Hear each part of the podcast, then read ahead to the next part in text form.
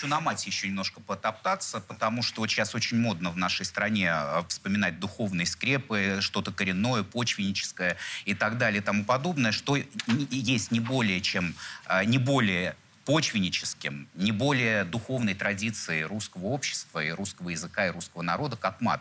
Э, Ты не думал о том, чтобы создать какое-нибудь общество защиты русского мата от э, законодателей, от посягательств, от вот всяких этих наездов непонятных, каких-то Ну, казаков чудовищных. По-моему, что-то подобное уже Тёма Лебедев начал делать, да, я абсолютно поддержу его. Ты я вообще против, это? против обществ, да, я вот э, ненавижу фан-клуб, вот это все, вот это общество любителей чего бы то ни было. Но движение, движение в защиту русского мата, оно Смотрите, необходимо смотрите. сейчас? Смотрите, нет, конечно. Как нет? Да потому что русский мат, Его представляете, же, он гонением подвергается. Да, да, да, да, да. Это прекрасно. Русский мат, он существует уже, ну там, две тысячи лет, да? По, э, Берестяная грамота датируется 12 веком. Ну, Ну, со времен укров древних, да.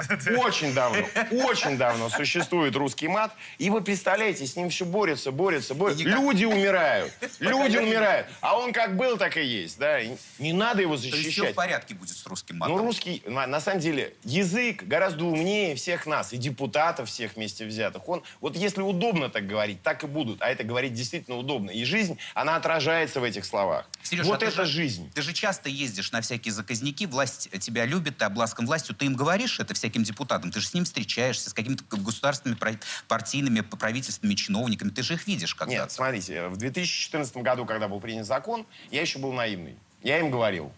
Но потом я понял, что это бесполезно. Нет, я ничего не говорю. А кому Я говорили просто- тогда, они сами Сереж? все понимают. В 14 Чё им? Кому Людям. говорили? Людям. Люди, Людям. они знают. Я хочу э, вот какого аспекта коснуться. Это группы и ее участников. Значит, есть э, два типа групп. Одна, одни это банда, которая всю жизнь вместе, а другие это вот вокруг одного лидера, как, например, Борис Борисовича или Земфиры. Э, лидерам необходимо сбрасывать кожу каждые 2-3 года.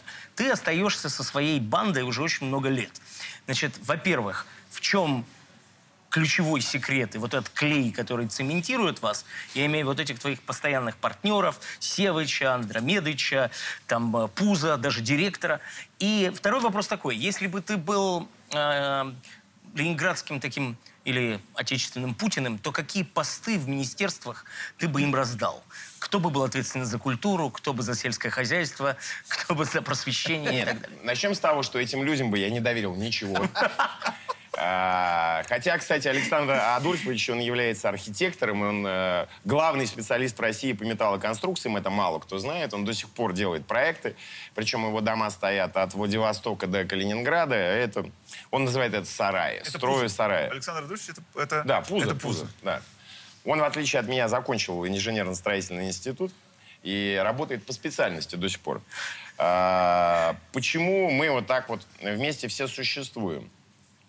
Потому что я прихожу на репетицию, я смотрю на эти старые тела, уже немощные, да, я говорю, ребята, если вы не будете дергаться, вот как в последний раз, вот как приступ, чтобы конвульсия была, да, вам осталось жить неделю, да. Они собираются, если я их распущу, они сдохнут просто, понимаешь?